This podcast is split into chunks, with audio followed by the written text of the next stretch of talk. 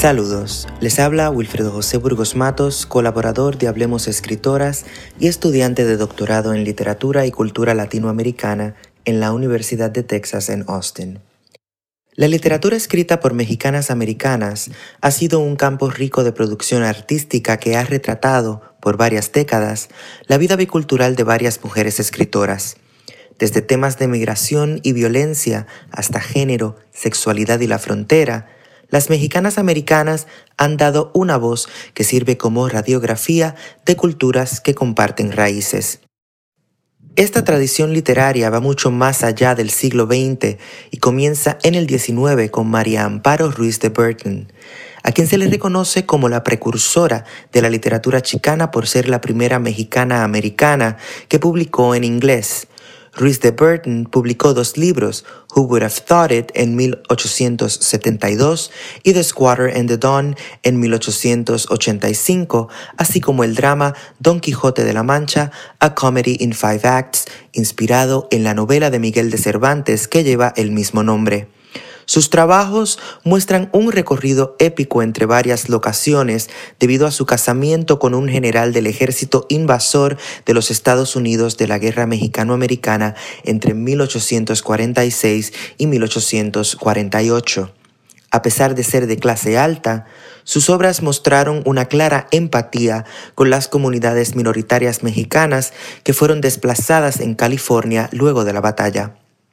Décadas más tarde, con el surgimiento del movimiento por los derechos humanos entre los 1960 y 1970, la literatura de mujeres mexicanas americanas encuentra una salida en los cuentos de Estela Portillo con Reign of Scorpions and Other Writings. Como indica María Ángeles Vázquez en su análisis sobre la literatura de mujeres mexicanas americanas, en el trabajo de Portillo ya aparece la temática de la liberación de la mujer y la creación de un espacio vital propio en reacción al trato dado por el hombre y a la explotación de un sistema económico opresivo.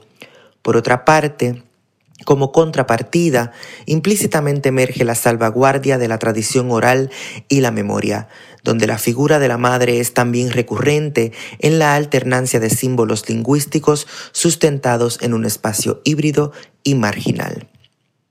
De esta tradición forman parte escritoras como Ángela de Hoyos, Evangelina Vigil Piñón, Cheri Moraga y quizá una de las escritoras más celebradas de la literatura latina internacionalmente, Gloria Ansaldúa, por su ampliamente citado libro Borderlands, la frontera de New Mestiza, un tratado semi-autobiográfico que vio la luz en 1987 y que todavía es parte fundamental de departamentos de estudios latinos en los Estados Unidos.